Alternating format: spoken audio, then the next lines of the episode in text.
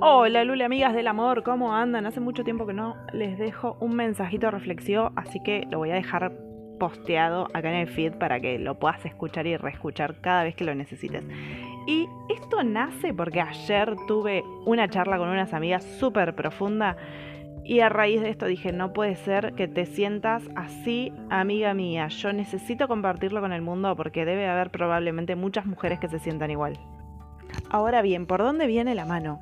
Lo bueno de los tiempos es que cambian constantemente y estamos en una época de cambios. Nosotros nos estamos deconstruyendo muchísimo sobre las ideologías y las bases que teníamos hace mil millones de años luz. Y como los tiempos cambian, nuevamente repito, estamos en ese momento de deconstruir completamente, pero no solo a ellos y a ellas, sino que a nosotras mismas.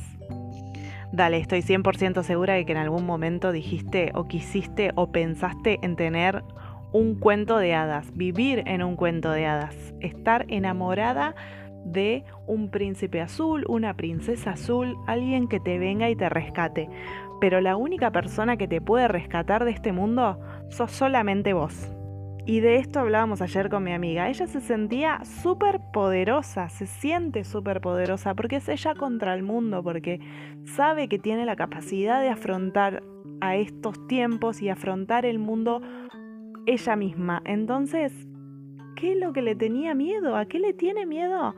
A la sociedad, a la bendita e hipócrita sociedad. Así que una vez más voy a volver a repetirte lo que siempre te digo cuando puedo y es que dejes de pensar en lo que digan los demás, en enfocarte en la mirada del otro y empieces a pensar un poco más en lo que vos sentís y en lo que vos querés hacer para con tu vida. Es una sola, vamos a vivir una sola vez en este mundo y no podés desperdiciarlo. Entonces, si vos sentís, vos tenés la necesidad de sentirte única y súper poderosa, vos contra el mundo, hacelo y sentilo y disfrútalo. No sientas culpa porque es increíble cómo uno puede mejorar cuando se siente amada, pero por una misma persona, por uno mismo.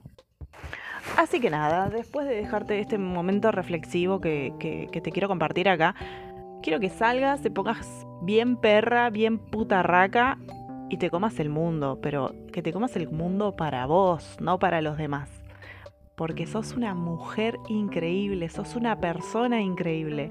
Y si estás acá hoy escuchando esto es porque necesitabas que te lo digan. Y te lo voy a decir yo. Sos única mujer. Dale, levántate.